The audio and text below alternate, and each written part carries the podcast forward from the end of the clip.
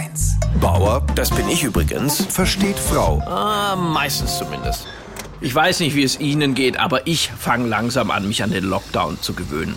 Ab und zu werde ich mal neidisch, wenn auf der Eierschachtel Freilandhaltung steht. Aber ansonsten habe ich so dieses beschwingte Lebensgefühl aus meiner Jugend. Benzin billig, Haare lang und man darf abends nicht raus. Ich gebe zu, bei mir hat sich Corona-Resignation breit gemacht. Ich habe quasi den schwarzen Gürtel in mir doch alles egal. Vorgestern zum Beispiel habe ich mir die Haare selbst geschnitten, schaute mich danach im Spiegel an und dachte, komm, was soll's, wir haben ja Kontaktverbot. In meiner Ehe führt dieses Laissez-faire zu großen Problemen, weil meine Frau geht mit dem Lockdown ganz anders um. Sie sagt, die Krise muss man als Chance begreifen.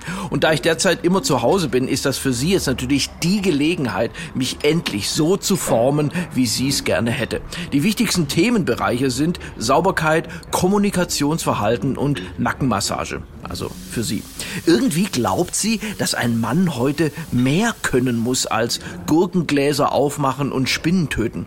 Ich habe keine Ahnung, wer ihr diesen Floh ins Ohr gesetzt hat, aber kürzlich meinte sie zum Beispiel, ich höre ihr nicht zu. Also ehrlich, ich habe da nur geantwortet, bin ich gar nicht. Und sie zieht das jetzt durch. Als Lehrerin hält sie ja generell nichts von anti-autoritärer Erziehung. Sie sagt, mein Mann braucht feste Regeln. Ist für mich erstmal blöd, schafft in diesen Zeiten aber auch Sicherheit, dass sie mich nicht einfach so verlässt. Ich meine, sie hat jetzt immerhin zwölf Jahre in meine Erziehung investiert. Das wirft man ja nicht einfach weg. Und da richte ich meine große Hoffnung auf Angela Merkel und weitere Verschärfungen. Bisher haben wir ja Kontaktverbote nur mit Menschen aus anderen Haushalten. Aber vielleicht kommt ja irgendwann eine Kontaktsperre mit Personen aus dem eigenen Haushalt. Am besten noch mit Maske.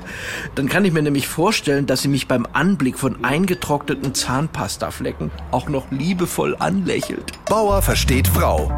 Auch als Podcast auf hr1.de. HR1, genau meins.